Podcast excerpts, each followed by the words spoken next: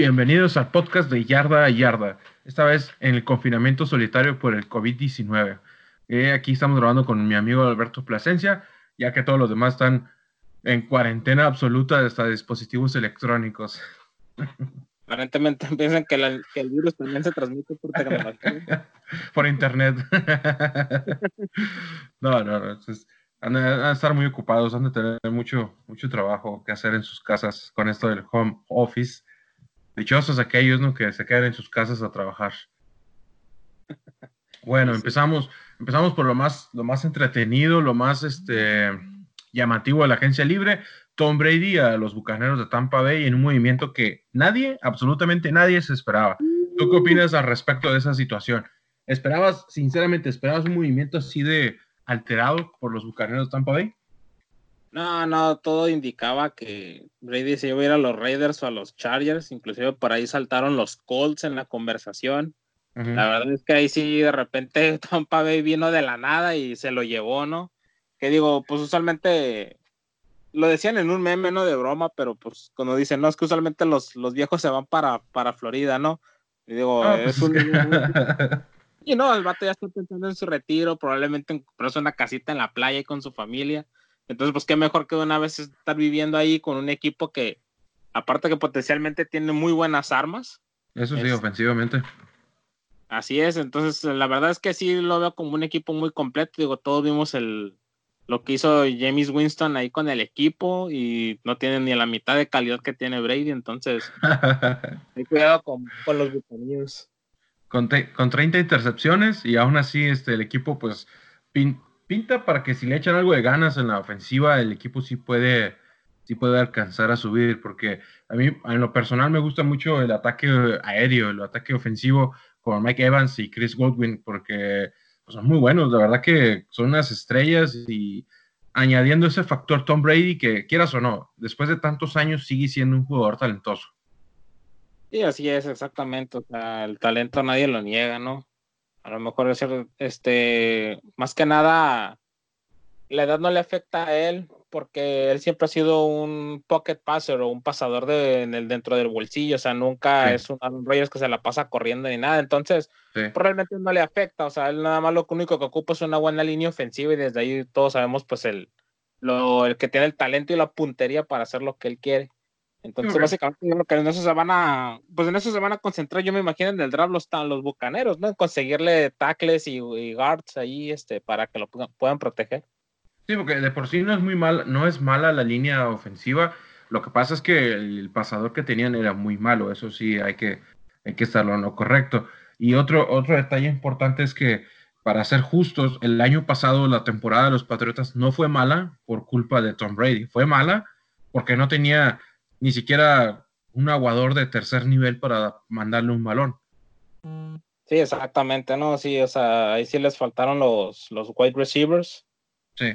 se muy afectados. Este, ahorita, de, hecho, a mí me alarma mucho que todo el mundo está ahí como locos buscando corebacks y Belichick está muy tranquilamente tomando agüita en su casa, diciéndole a todos que se queden. No sé qué malévolo plan se traiga entre manos, pero sabemos que Belichick es un genio. Sí. Está donde está gracias a él. Digo, no, no, no le resto importancia a lo que ha hecho Tom Brady, pero pues todos sabemos que el genio detrás de esto se llama Belichick y no sabemos qué plan se traiga entre manos, pero cuidado con Patriotas, no, no, no porque Brady no esté ahí, no lo vayamos a subestimar. Sí, hay, muchos aficionados, este, aficionados que han, sufrido durante muchos años, llámese de la AFC este, los, los Miami Dolphins, los Jets, eh, los Buffalo Bills últimamente, que pues no han podido sobresalir porque hay un equipo muy bueno en su división. Y ya hay demasiados aficionados de Miami que piensan que este va a ser su año. Este, pues no, no deben de hacer eso, porque siempre se ha sabido, es un error subestimar a los Patriotas de Nueva Inglaterra. Sí, así es. Aparte, digo, le veo un poco más de probabilidad a que haga algo Búfalo. La razón es porque creo que Miami ha hecho muy bien las contrataciones, pero ahora tiene que tratar de juntar a todos y que jueguen como un equipo, ¿no? O sea, ahí viene ya donde entra Lo mucho complicado coach. Entonces, al menos ahorita yo tengo que tener cuidado con Patriots, pero pues en sí de los equipos que están yo les sigo un poco, un poco más favorito a Buffalo, porque creo que Buffalo ya tiene sus cimientos. Aparte, un gran wide receiver como lo es Stephon Dix. Este, entonces, creo que ya tienen armas suficientes ahí alrededor de Josh Allen. Sí, y luego, pues ya que estamos en esta división, pues se empieza a formular el rumor, ¿no? De que los Miami Dolphins van a tope por el pick número uno del draft, con intercambio con los Cincinnati Bengals por, por Joe Burrow. ¿Qué crees tú que puede llegar a pasar? ¿Crees que sea un rumor real o solamente es una especulación de algún fan distraído de la NFL? No, no, creo que sí tiene sus cimientos. Es decir, Miami tiene demasiados picks para intercambiar por el primero. 14. que en esta generación de, de corebacks de este draft está muy bueno. Es decir, miren, Joe Burrow sabemos que es como que ganó el Heisman y eso, pero en sí Joe Burrow nada más fue un año titular, que fue este último año. O sea, no tenemos un background de Joe Burrow de más temporadas, a diferencia como si lo tenemos de Tua Tagovailoa. Que sabemos digo, lamentablemente creo que a mitad de temporada algo así se lesiona y pues ya no volvió a jugar, ¿no? También en Alabama. Entonces, hay que ver qué tan tocado está Tua, pero dejando de lado a ellos, o sea, tenemos a Justin Herbert, que la verdad es que, eh, a pesar de que le fue muy mal en el Rose Bowl, sí, no, este, pero es... en los Pro Days y en el juego este de veteranos de, de Reese's, subió mucho su nivel. Pero mucho nivel, la verdad, o sea, ese vato está súper fregón y de ahí nos vamos con Jordan Love, que es otro coreback que salió de la nada, es decir, no se esperaba mucho de él y impresionó a mucha gente. A los Packers. Así es, a los Packers y a los Saints. O sea, dos, dos equipos que probablemente ya estén buscando ahí un futuro jugador franquicia o quarterback franquicia. Están muy, muy interesados en él. Entonces, este, Jordan Love no hay que subestimarlo. Por ahí también está este Jalen Hurts. Este es otro quarterback también muy bueno que también este, ha estado volteando cabezas. Lo más probable es que él sí se vaya hasta como la segunda ronda, pero aún así es un morro de cuidado. Inclusive puede caer en manos de, los Patriotas. Sí, es, es, probable que sí. Yo, yo pienso que al menos en la primera ronda se van a ir los cuatro, los cuatro primeros, que estás hablando de Burrow, de Tua, Herbert, y al menos pienso que Lop alcanza a entrar en los planes de algún equipo. Sí, sí, definitivamente estos cuatro lo más probable es que se vayan a ir. Lo más probable ellos tres primero. Lop puede ser que pueda caer a la segunda ronda, no sabemos todavía. Los otros tres sí, definitivamente, inclusive van a salir entre los, entre los 15 primeros picks. Este, Jordan Love, pues no sabemos, al menos que un equipo haga un intercambio y suba. Sí, podría ser algún equipo con un plan preciso y que no tenga dinero para ir por un coreback. Pero al menos yo pienso que este rumor de que Joe Burrow podría estar llegando a Miami me gustaría mucho porque eh, Miami se está armando muy bien, un equipo correctamente. Eh, está bien lo que dices, que hace falta un entrenador que, lleve todas estas piezas a un buen camino. Pero además te hace falta ese coreback que puede llegar a ser tu franquicia durante cuatro o cinco años, que es la, longevidad que hay para un plan a futuro de la NFL. Si el plan funciona en cinco años, ya está bien, o sea, ya lo hiciste bien. Sí, exactamente, ¿no? Este, sí, creo que creo que Miami pues le puede hacer el ofrecimiento a, a Bengals, como te digo, o sea, Bengaliers puede agarrar muy buenos este, una, no sé, una primera ronda y a lo mejor dos segundas rondas o una segunda y una tercera a cambio de la primera ronda general. ¿O dos primeras? sí, ¿no? Y pueden agarrar otro coreback, o sea, realmente no, no hay tanta prisa, o sea, pueden inclusive agarrar un Jake From y irlo este, moldeando a ver cómo les va resultando. Que de hecho, muchos lo están poniendo en, New England, ¿eh? en los Patriots. Sí, de hecho, hace falta un buen coreback ahí. Pues todos sabemos ya lo que hicieron con el pick general número 200, así que por eso te digo, por eso a Belichick muy tranquilo.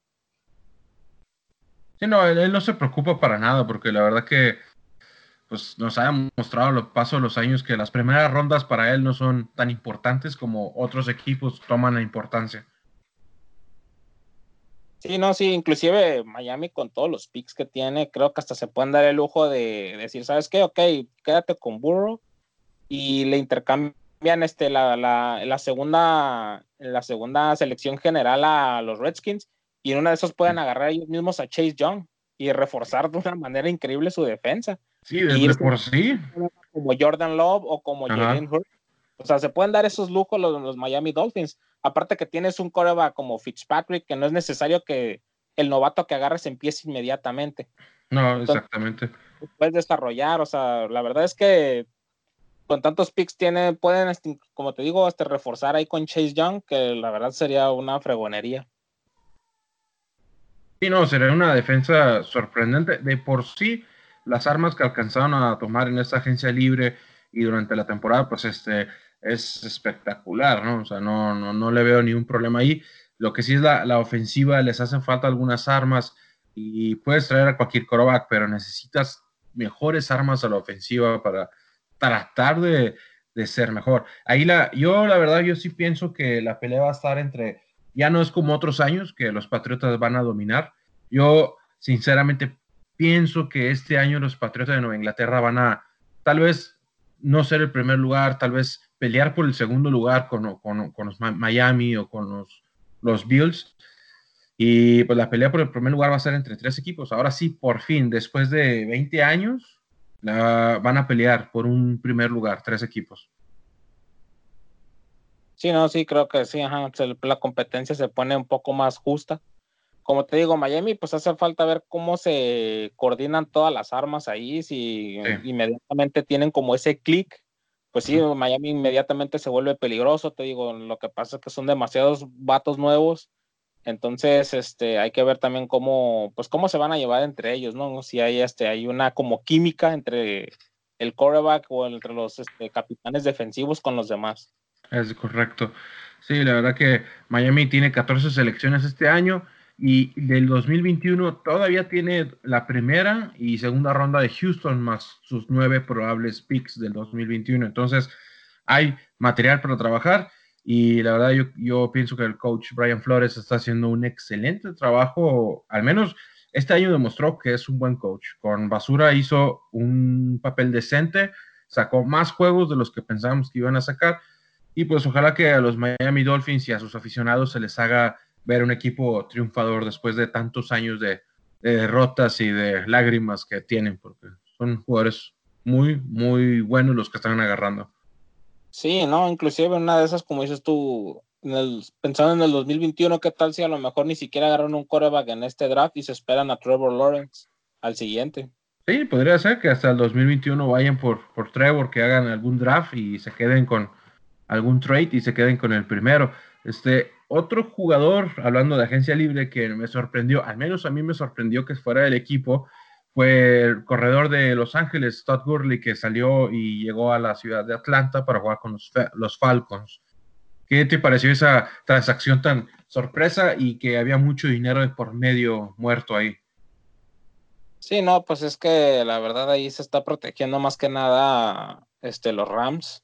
Todd Gurley, todos sabemos lo que le pasó, no es tanto que sea una lesión como muchos mencionan, sino el vato le dio, ¿cómo, este, ¿cómo se llama? Artitris en su rodilla Sí, es una física, es de deterioro físico.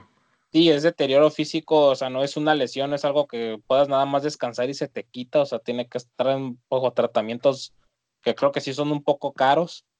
Y realmente sí se notó este que estaba que estuvo un poco tocado, a lo mejor puede ser que con unos nuevos aires pueda retomar un poco del corredor que fue hace dos años, pero se antoja difícil en Atlanta, por suerte, va a tener la, suerte de tener a Matt Ryan, un Matt Ryan que también su equipo le ha puesto varias armas allá a su alrededor, porque pues todos sabemos que pues, Atlanta la temporada pasada le fue súper mal, sorprendente, la verdad, nadie esperaba eso.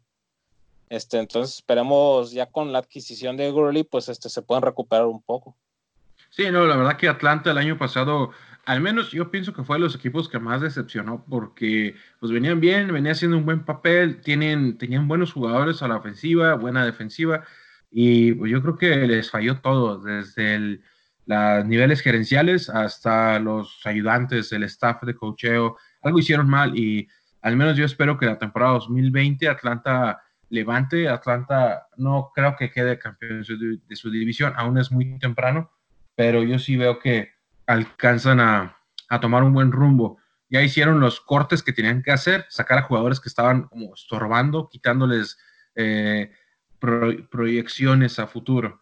Y otro jugador que la verdad fue una sorpresa del día que cuando pasó, se adelantaron al primero de abril, fue cuando los Houston Texans mandaron a DeAndre Hopkins a Arizona por nada, casi nada de intercambio y David Johnson a, Houston. ¿Cómo viste ese movimiento? ¿Te sorprendió? no, no, no, no, o sea, la verdad es que ni, ni siquiera me lo sigo creyendo ahorita.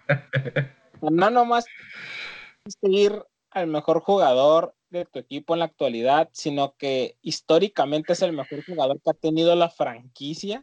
Sí, es correcto. Es una franquicia joven, ¿no? Digo, esa es la ventaja, pero ha sido el mejor jugador en la historia de tu franquicia y lo dejaste ir por un corredor llamado David Johnson que ni siquiera era titular ya en su equipo. Sí. o sea, yo en los draft o sea, la verdad no sé qué estaba pensando Texans, no sé qué pasó con el head coach, el Bill O'Brien ahí, pero, o sea, es cosa de que todavía no me la puedo creer, o sea, no dejar ir ese talento. Oh, sí, la verdad que fue basura, ¿no? A mí me gustó porque a mí la temporada pasada me emocionó mucho Arizona, sobre todo con su nuevo quarterback, este muchacho novato Murray. Este, y ahorita, pues, o sea, teniendo en cuenta que Murray tiene muy buena la velocidad, es muy bueno tirando el balón y va a tener a dos de los mejores receptores en la historia de la NFL. O sea, la verdad es que cuidado con Arizona, ¿eh? puede que este año sí sea su año, a lo mejor no los veo como un, a lo mejor un Super Bowl, pero sí definitivamente la final de conferencia, cuidado con ellos. Sí, no, definitivamente son dos cosas importantes. Primero, el Bill O'Brien, la verdad que es, eso es lo malo de darle poder a un coach, darle poder de gerencial, de hacer, hacer movimientos, porque mandó al tentativamente mejor wide receiver de la liga, y que es muy bueno, en realidad es muy bueno, por una cuarta, una segunda ronda, una segunda ronda, y un corredor David Johnson que está dando muchos problemas, y que además es muy caro porque ellos absorbieron la cantidad de dinero que le debían. Entonces, aquí el perdedor absoluto fue los Tejanos. Y los Cardenales se llevaron el, wow, una sorpresa que, no sé, cuando Bill O'Brien ofreció, no sé, no sé quién habrá sido, que si los Cardenales como que mandaron una broma a los Tejanos y les ofrecieron eso, y el otro, Bill O'Brien dijo, estoy de acuerdo, y wow, hubieran intercambiado un plátano y aún así hubiera aceptado Bill O'Brien. La verdad que eh, ahora sí los Cardenales van a competir en su difícil división, porque pues está San Francisco, están los Seahawks y los Rams. Ahora sí, los cuatro equipos yo los veo como contendientes a los playoffs. Los cuatro equipos tienen posibilidades reales con las armas que han, que han este, agarrado. Ahora sí hay una pelea pareja en la, la división de los los Cardenales y los, los Rams. Sí, no, definitivamente, como dices tú, o sea, se ha emparejado esto.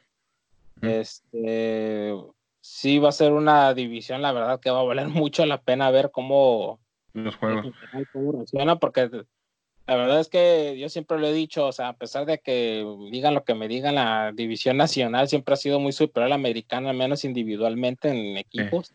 Siempre. Estamos hablando que en la NFC South, o sea, los Carolina Panthers también agarraron a Terry Beachwater, o sea, este, Blue Breeze regresa por una temporada más. Tampa Bay tiene a Tom Brady, o sea, Todd Gurley se va a Atlanta y hacia Atlanta teniendo a Calvin, ¿cómo se llama este? Ridley. Calvin Ridley, Julio Jones.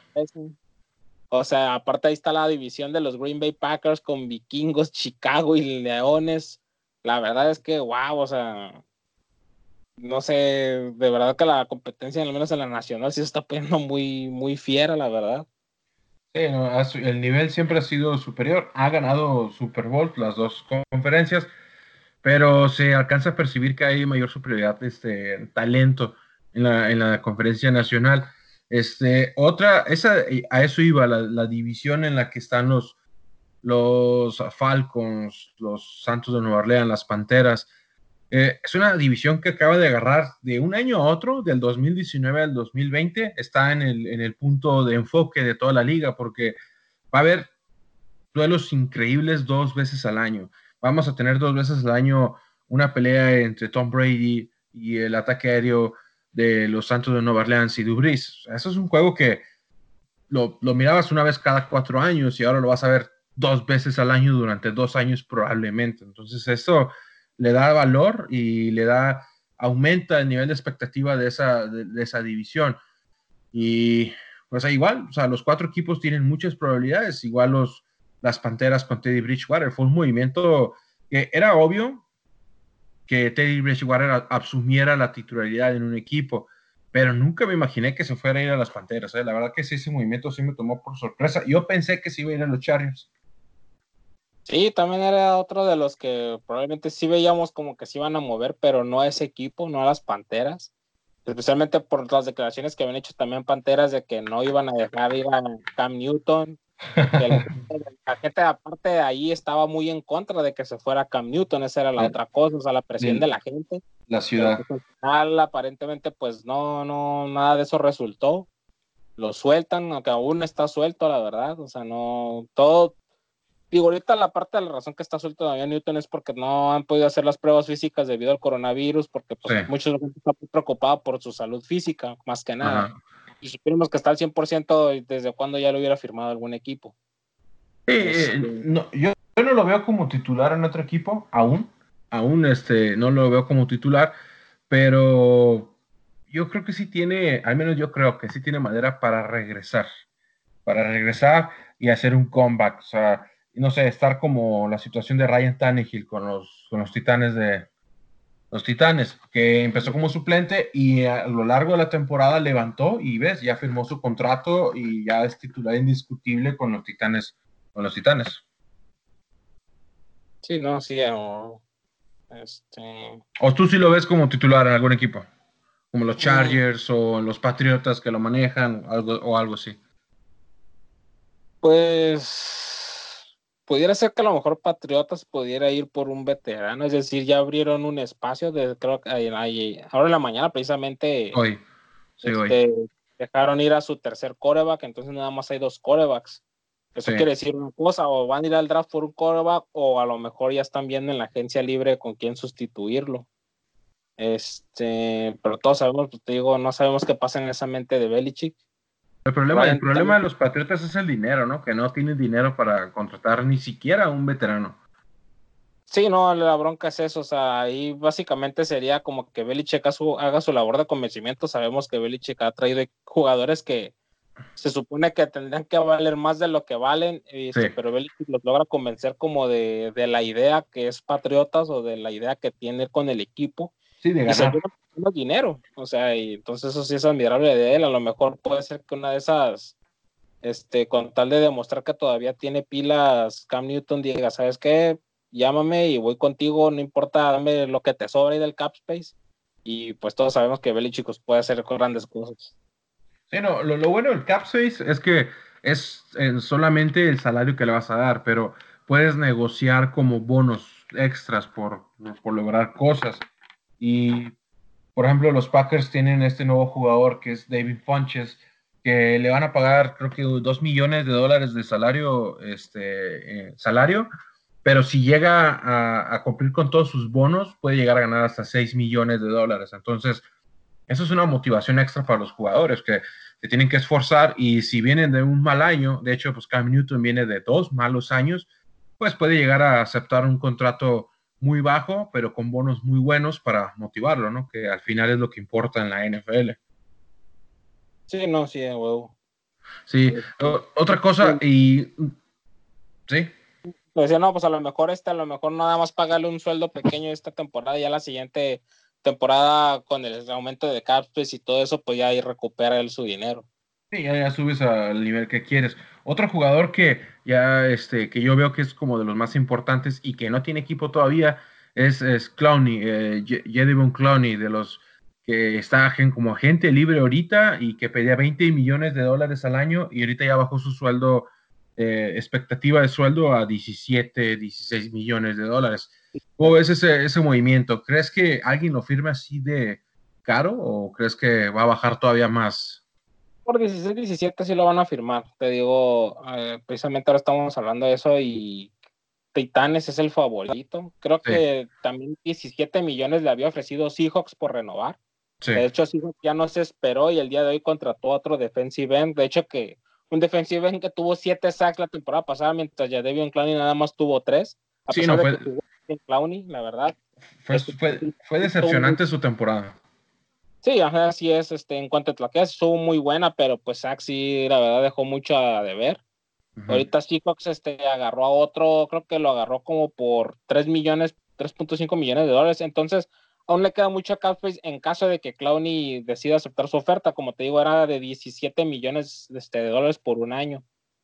El riesgo de Clowney y lo que mucha gente no le va a pagar esos 20 millones es porque es muy dado a las lesiones. Eso ha sido todo su problema, toda su carrera. O sea, el vato siempre ha sido muy bueno, pero pues siempre es muy injury prone, como dicen los gringos. O sea, es muy dado a que se lesione muy seguido. Lesiones pequeñas, pero que lo alejan tres, cuatro juegos seguidos. Sí, es, es correcto. La verdad que es un jugador que, se, que, de hecho, la temporada pasada, ¿cuántas veces no se lesionó? O sea, juegas tres juegos, pero te pierdes tres juegos. O sea, así no, pues no hay efectividad al final de, del juego. Y otra, otro comentario respecto a la agencia libre, ya yo creo que es como último de agencia libre, ¿qué va a pasar el próximo año con los jefes de Kansas City y su paupérrimo cap space real que tienen hoy en día para cuando tengan que firmar a Patrick Mahomes? El día de hoy tienen 777 dolarotes, ¿no?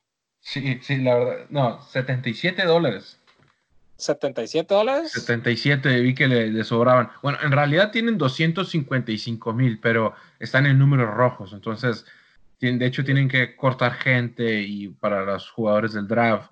Entonces, van a tener una cantidad mínima de dinero y el próximo año hay que darle ese contrato de 200 millones de dólares a, a Patrick Mahomes, que se lo merece. Francamente, sí se merece un contrato así de grande.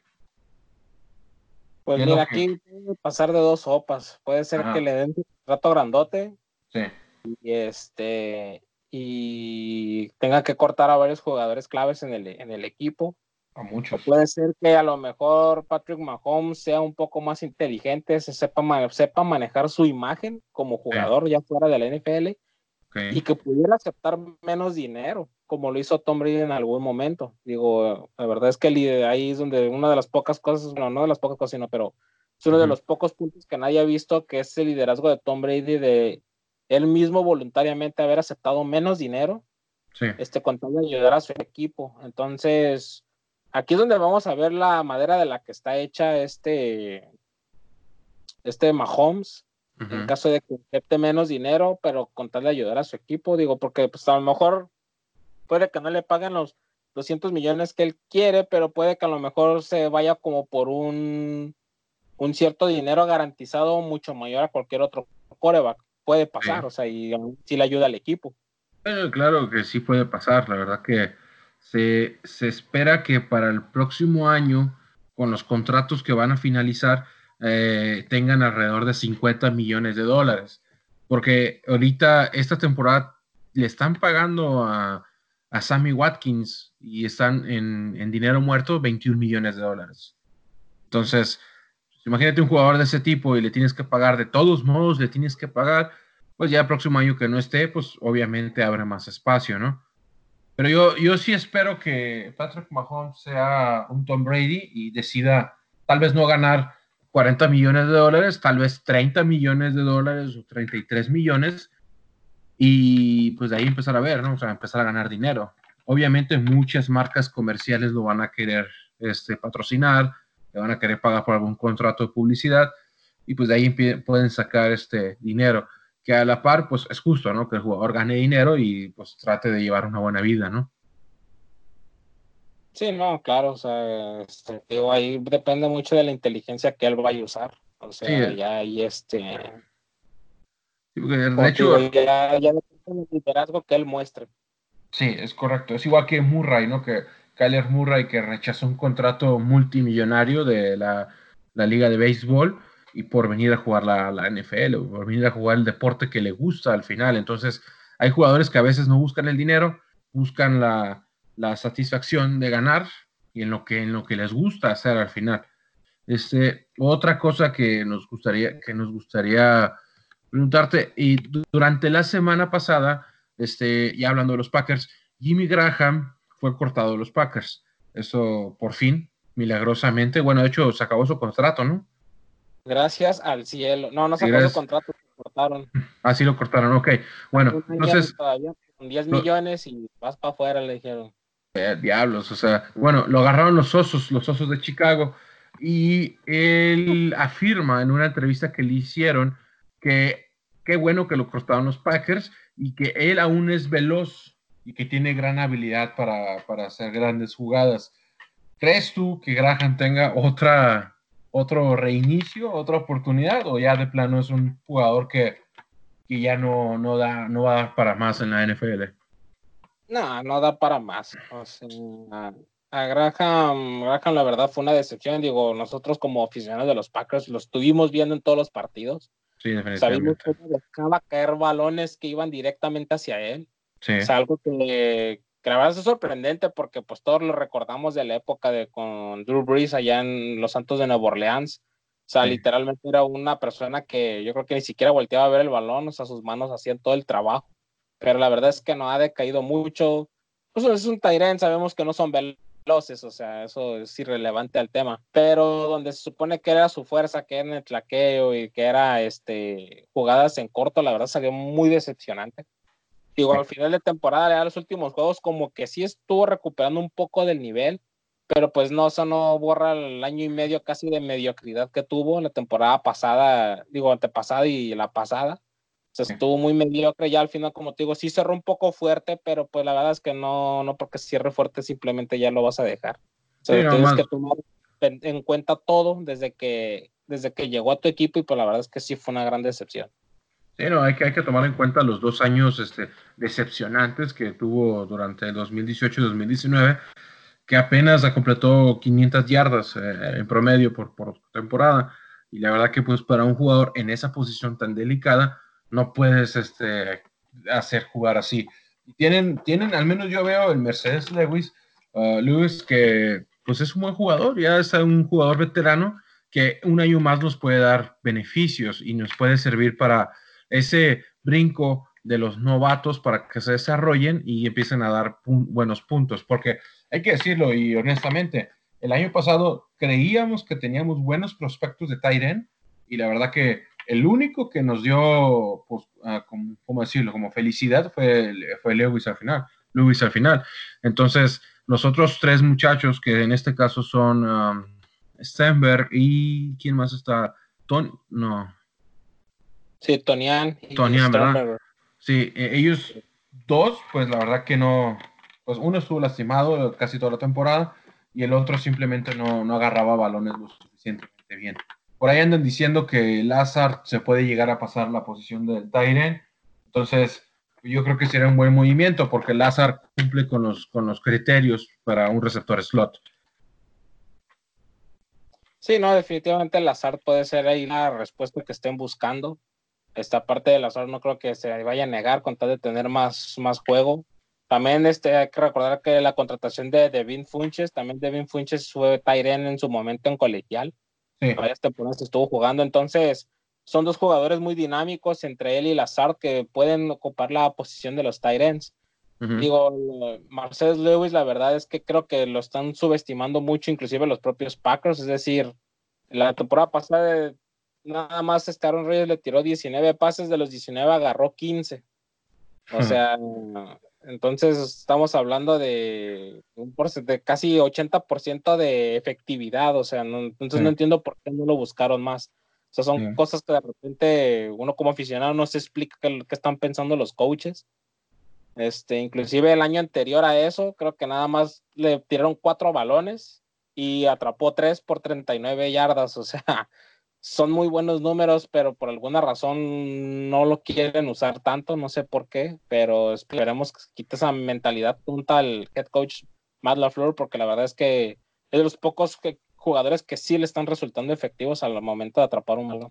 Sí, no, y además, aparte de eso, se fue Jerónimo Allison, a, salió del equipo, no recuerdo dónde se fue, pero salió del equipo y pues es un arma menos de las pocas armas que tenían los Packers a la ofensiva que debilita el cuerpo de receptores y el pobre cuerpo de Tyrens que tiene. Entonces, la verdad que yo espero que en el draft vayan por algún wide receiver este, espectacular en la primera ronda o en la segunda ronda y que vayan y busquen Bueno, así como me decías en la mañana, que los Packers trajeron al mejor wide receiver de la liga canadiense, entonces también, pues hay que darle armas a Rogers, pero eso aparte de darle armas, yo creo que lo más importante es darle protección, darle tiempo para tirar el balón, que es algo que no ha tenido en los últimos tres o cuatro años.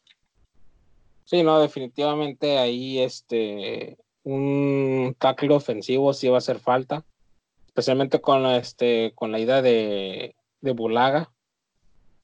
Este, creo que ahorita en este draft sí son muy buenos prospectos. Creo que los que están rankeados en el top 10 de los tackles ofensivos, la verdad es que son jugadores que son excelentemente buenos. De hecho, creo que seis de ellos están rankeados como que pueden empezar inmediatamente en la liga. Y al ser tackles ofensivos, la verdad es que a lo mejor salen uno o dos en la primera ronda, los demás probablemente caigan hasta como la tercera o cuarta ronda. Entonces, Green tiene grandes posibilidades de armar muy bien ahí agarrando uno o dos tackles ofensivos, un guard a lo mejor. Este, eh, tienen varios picks en la sexta y séptima ronda los Packers. Que pueden intercambiar por subir un poco más, ya sea agarrar una tercera o cuarta ronda extra por cada uno. Entonces, esperemos, sabemos, pues vamos a ver cómo Gutenkus que dice.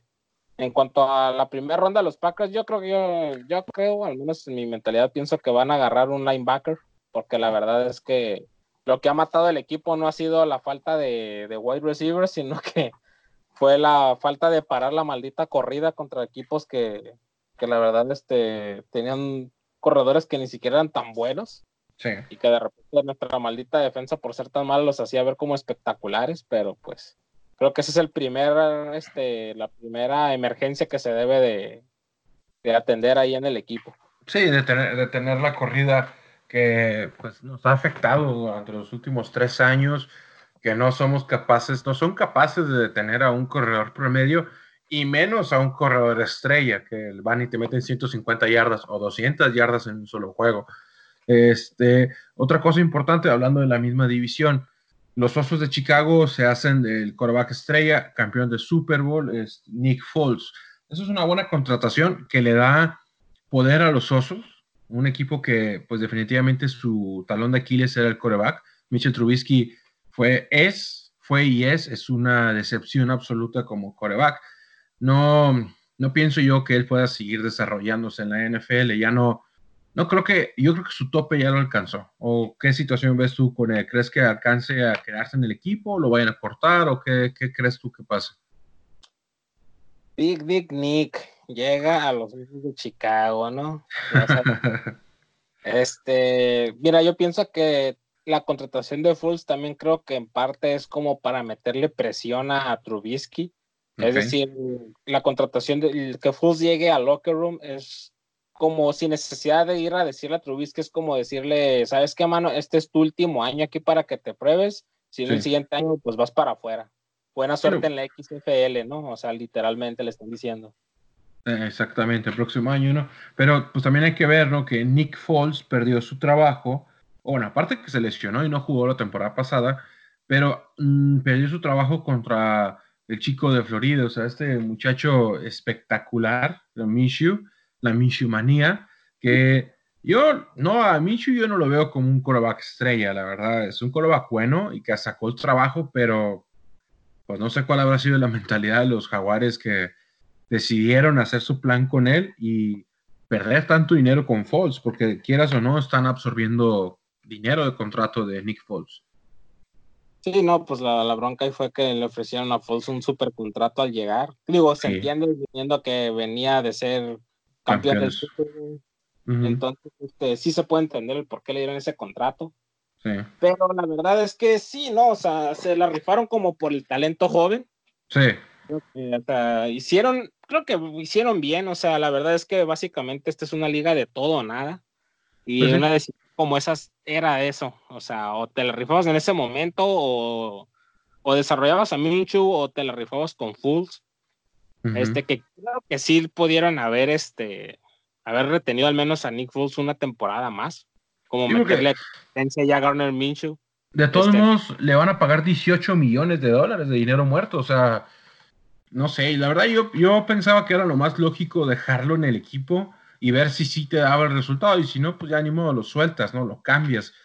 Y otra cosa, o sea, de los jaguares de Jacksonville les hacía falta un buen, un buen receptor o un buen Tyren y trajeron a Tyler Eifert. Entonces, eran más armas que podía utilizar Nick Foles, pero decidieron irse por el camino como popular, el camino fácil, ¿no? Con Michio. Sí, no, exacto. Este, y pues yo creo que son decisiones difíciles. No sé qué habrá llevado para tomar esa decisión. Como te digo, yo pienso que es la mentalidad simplemente decir, sabes que este morro tiene talento, es el joven, nos la, vamos a echarle todos los kilos al asador con este vato. Y básicamente te quitas como cierta presión porque ya no tienes que andar buscando otro o tienes que andar buscando más cosas, te puedes concentrar como en otros temas como puedes conseguir, no sé, plaques ofensivos, este, o, o, mejorar tu defensa, ¿no? Que de por sí ya es muy buena la defensa de los Jaguars. Sí, pues un poco más la defensa. Sí, la verdad, la verdad que sí, los Jaguares, pues es un equipo intrigante, la verdad que no, no sé quién, quién vaya a, suplir ahí, no sé si Minshew vaya a hacer su, lo que hizo el año pasado, que sacar el equipo adelante, y pues ojalá que, que, todo esté bien ahí. ¿no? Es una división que va a estar muy golpeada porque, pues, ¿quién va a estar de, como jefe de cabeza ahí? Porque los Houston perdieron a su mejor receptor y francamente, de Andrew Hopkins era el, el titular indiscutible del equipo y era la cabecilla del equipo. Representaba el 35% de tus pases atrapados. Entonces, wow, le quitaste un arma ofensiva a un quarterback joven que está en su pleno desarrollo y pues ahora se quedó sin armas, ¿no? Y luego están los Colts que trajeron a un Philly Rivers que tal vez ya debería estar retirado por un año más para, para tirar intercepciones a diestra y siniestra. Entonces, eh, va a ser una, una, una, pelea de guerrillas, no, no va a ser una pelea de equipos como chidos, como, no sé, la división de los Falcons, que son los cuatro equipos son buenos, más bien va a ser una división de perros muertos, todos contra todos y salves el que, el que pueda. Porque yo aquí el que veo más bueno de todos va a ser a los, a los Colts. Los Colts le pueden ofrecer la buena línea ofensiva que necesitaba Rivers y tiene buenas armas ofensivas y además tiene un buen corredor y Tyler. Entonces, yo ahí veo a los Colts como reyes de la basura. Sí, de hecho lo dices bien, de la basura, eso es el término exacto que se puede. son equipos que a lo mejor ponle tú que sí que terminen con un récord ganador, pero que realmente una vez que pasen a la temporada no creo que sorprendan. o los Titans también, o sea, también pueden entrar en la pelea otra vez. Los Titans, este, también, este, hay cuidado con lo que Titans puede hacer, ¿no? Este, también veniendo Derrick Henry a ver cómo viene motivado ya con su nuevo contrato, ahorita se está negociando todavía, pero que aparentemente pues todo indica es que sí se va a terminar de negociar antes de que empiece la próxima temporada. No, sí es que hay Lo etiquetaron como jugador franquicia, ¿verdad? Pero nomás es para hacer tiempo, ¿no? Sí, porque de hecho ahorita hasta el momento creo que todavía siguen hablando con su agente porque quieren cerrar el nuevo contrato antes de que empiece la, antes de que empiece la temporada. Y dicen que como van, como que van por muy buen camino, creo que lo que están finalizando más que nada es este los bonos que van a ofrecer, pero pues básicamente ya es casi un hecho de que lo van a renovar. Sí, no, ¿quién dejaría ir un jugador de ese tipo? Sí, exactamente. pero te regresas a lo mismo, o sea, que hace dos años eh, Todd Gurley era el mejor corredor de la liga y ahorita ya lo desecharon. O sea, yo la verdad sí tengo mis reservas con los corredores sí hay que pagarles, pero ah, no hay que exagerar con lo que uno les paga. Sí, no, exactamente. O sea, aunque creo que Derrick Henry sí tiene una diferente mentalidad, digo, no es como Melvin Gordon, que también ya vimos lo que hizo y pues al final ya Chargers lo dejó ir. que se fue a su rival divisional para hacerlo para hacerlo bien su error.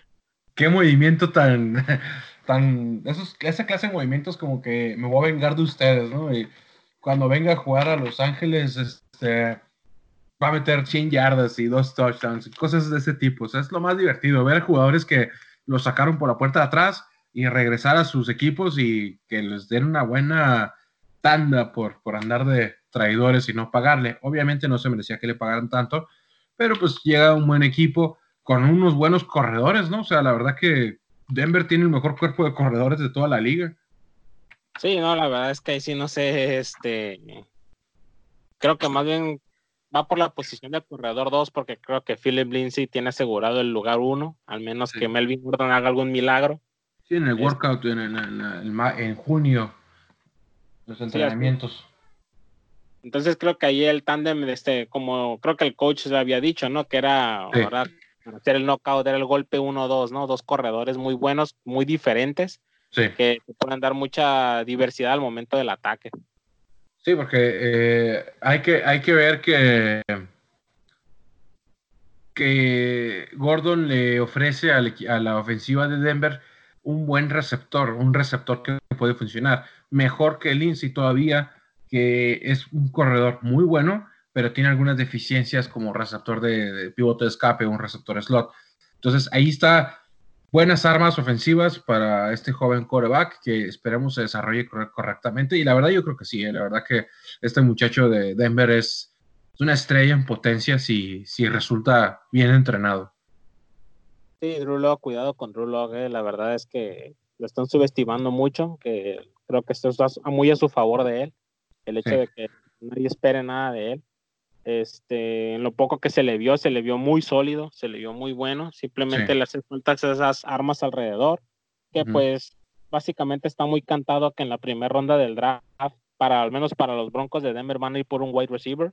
Aparte que creo que para cuando Broncos escoja wide receiver van a tener, no, si no me equivoco, creo que tres posibilidades muy, muy, muy buenas. Entonces son wide receivers muy buenos los que van a tener a la mano ahí para ahora sí que para armar este un peligroso ataque ahí con Rulo calmando. Sí, ya por último, para terminar, este, hablemos del equipo que más cap space tiene y que de hecho ha sido así por los últimos años, los Browns. Los Browns, equipito que no termina de sorprender, con 43 millones de dólares para gastar de aquí a agosto. ¿Y qué va a pasar con ese equipo? Van a lograr levantar, eh, las armas ofensivas ahí están, el coreback tiene talento, la defensiva es muy buena, la verdad que la defensiva de los Browns es espectacular, ya con la, ya habilitaron otra vez a este, al desinflacabezas, Garrett. Ah, sí. pues la verdad yo, yo pienso que los Browns tienen material para seguir trabajando y dinero para ofrecer los contratos que se esperan. ¿Tú esperas que los Browns suban de nivel, que sean el segundo en la división, porque obviamente Ravens es el primero, eso es indiscutible. Espero que sí, espero que sí mejoren. La verdad es que tienen todas las armas a la ofensiva, excepto en la línea. eso sí, es una basura su línea. Es lo más deficiente que tienen, o sea, su línea ofensiva no le está dando el tiempo a, a este, ¿cómo se llama el quarterback? Baker Mayfield. A Baker Mayfield, perdón, este se me olvidó a Baker Mayfield no le están dando el tiempo de tirar el balón, de pensar, de ser inteligente con el balón. O sea, la verdad es que la bolsa se rompe casi inmediatamente. O sea, creo que la temporada pasada, de hecho, tú y yo estábamos discutiendo eso, que el tipo tenía casi medio segundo, casi un segundo completo para tirar el balón porque la bolsa se rompía en ese tiempo. O sea, y, es la, y la verdad es que si tienes una bolsa súper deficiente, así tengas a Aaron Rodgers o Tom Brady o Dan Marino, a quien sea en el, Ahí atrás, la verdad es que va a ser muy poco. Entonces, ocupan, ocupan conseguirle protección a, Baker Mayfield a como de costa. Espero que usen dinero para hacer eso y espero que usen sus drafts para hacer eso, porque la verdad es que es la única deficiencia que tienen. O sea, al momento su línea ofensiva es lo único deficiente de ese equipo. Sí, la, la verdad que sí, que necesitan darle tiempo a su quarterback para tirar. Y este, pues creo que hemos llegado al final de este podcast. Este, en el próximo podcast prometemos hablarles de los prospectos del draft, los al menos los primeros 15 prospectos del draft, este, nuestros favoritos y los que creemos que embonan perfectamente en los equipos. Eh, otra, ya por último, este, la NFL va a sacar su calendario más tarde, no como nos tiene acostumbrados, que es entre mediados de abril. Eso me da mala espina, mala espina por la situación que se está viviendo. Tal vez la NFL esté consciente del riesgo que existe de que haya una, un inicio de temporada muy tarde o que no haya un inicio de temporada.